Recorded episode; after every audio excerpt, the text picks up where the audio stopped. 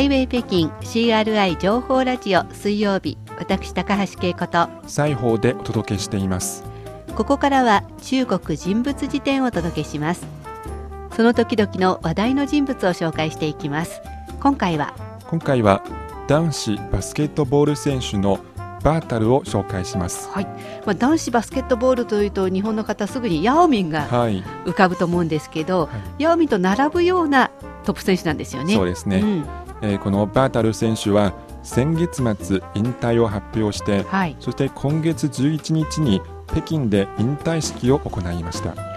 まあちょっと名前を聞いただけでも少数民族かなって感じもありますが、はい、どんな生まれなんですか？えー1975年11月内蒙古自治区オルドス市の生まれです、はい実はモンゴル族です。うん、なんか名前がやっぱりこうバータルっていうのがはい。漢民族とは違うなと思いますけど、はい。この名前は誰がつけてくれたんですか、えっ、とフルネームはうん。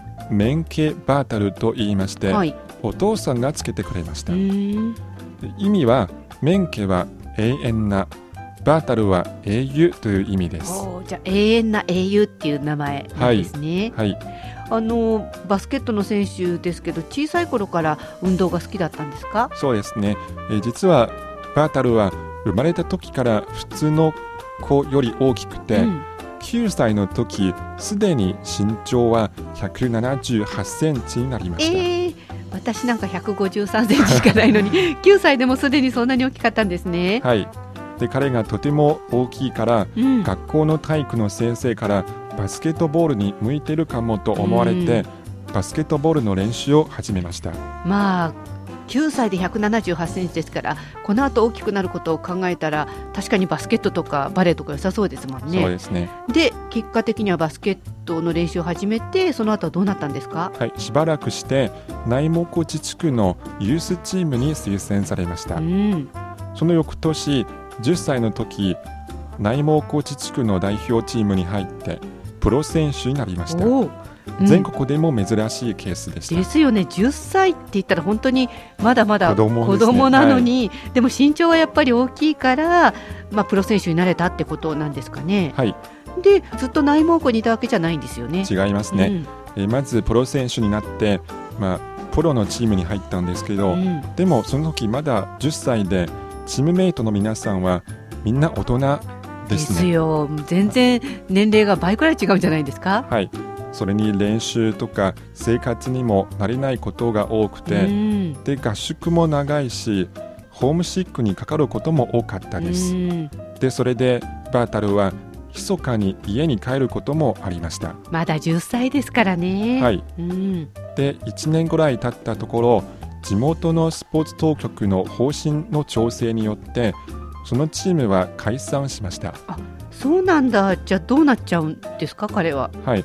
まだ若いのにこれでバスケットボールを諦めさせてはもったいないと、うん。えースポーツ当局の関係者は彼を北京のチームに推薦しました。おでも内蒙古から北京ってちょっと出世って感じですね。そうですね、うんこの時のバータルは12歳ではい。身長は186センチえでした。12歳なのに186センチ。はい。今のチーポより大きいんですね。大きいですね。はいで今度は北京に行ってどうでしたか？前は10歳でちょっと周りがみんな大人ってことですけど、はい。今回も12歳ですからそんなに大人なわけではないですよね。そうですね。しかも最初は標準語は喋れなかったです。うん、つまり、まあ、モンゴル族ということでモンゴル語は話せるけれどいわゆる中国語の標準語を喋れなかった。そうですね、うん。でも、えー若いこともあって言葉の習得が早くてはい、で間もなくして標準語を喋れるようになりました。なるほど、はい。そして北京でだんだんと慣れていくんだと思うんですけれどその後はどんな感じですか？えーその後まず1990年北京チームの A 代表、まあ、つまり、いえーメインのチームに入って同じ年中国のユース代表にもなりました。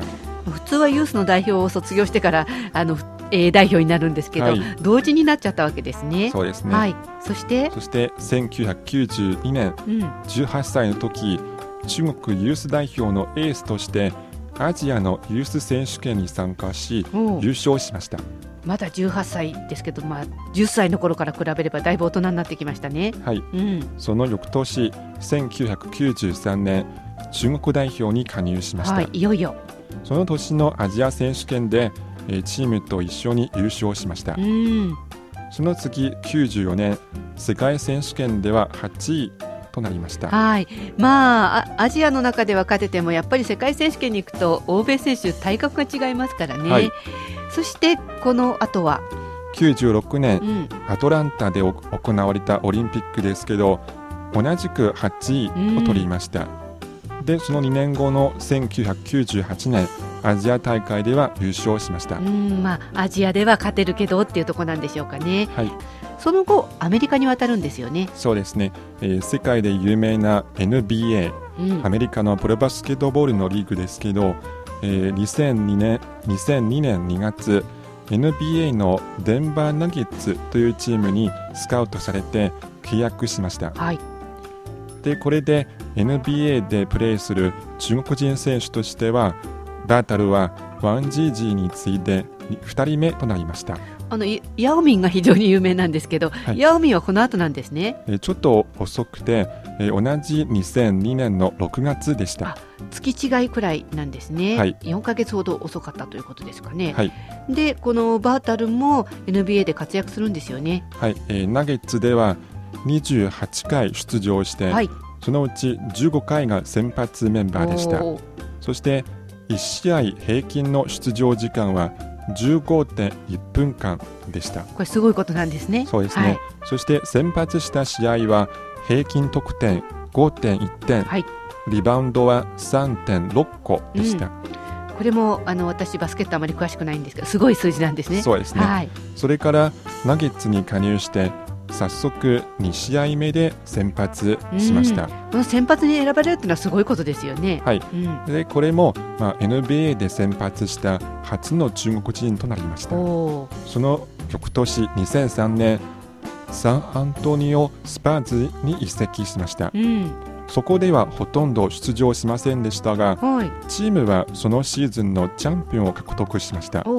でそれでバータルは NBA のチャンピオンを経験した初の中国人でした。あなんかこれちょっとラッキーだったって感じですかね。彼がまあ貢献したということではないんだけどいるチームがちょうどチャンピオンになったということなんですね。はい、その後はどうしたんですか？えーその後トロント・ラプターズニューヨーク・ニックスなど、えーいろいろなチームを転々としました、うん。で2007年帰国して新疆のチームに入りました。はい。そして2012年までずっと新疆でしたがうん、最高の成績はリーグ2位でした。あーまあでもさっきの話を聞いていたらすごく小さい頃からもうプロ代表っていうかプロになって活躍してきたわけですからはい。大変だったでしょうね。うそうですね、ん、引退式をやったんですね。はい。うん、先日の引退式では一番残念なのは中国のリーグつまり CBA でチャンピオンを獲得していないこと。まあ最高が2位ってことでしたからね。そうですね。はい。うん。そして今後について学校を開設してバスケットボール選手を育成していきたいというふうに言っていままあ、す。後進の指導に当たるっていうことですね。はい、あの12歳の時にチポンを抜いて186センチということですけど 今はそれで何センチくらいまでいってるんですか、はい、今の身長は211センチ、すごい、とても体が丈夫でうん、ポジションはセンターです。はい。でこのバータルはヤオミン、ワンジージーとともに中国の三大センターと呼ばれています、そしてこの3人は動くバーリの頂上とも呼ばれています。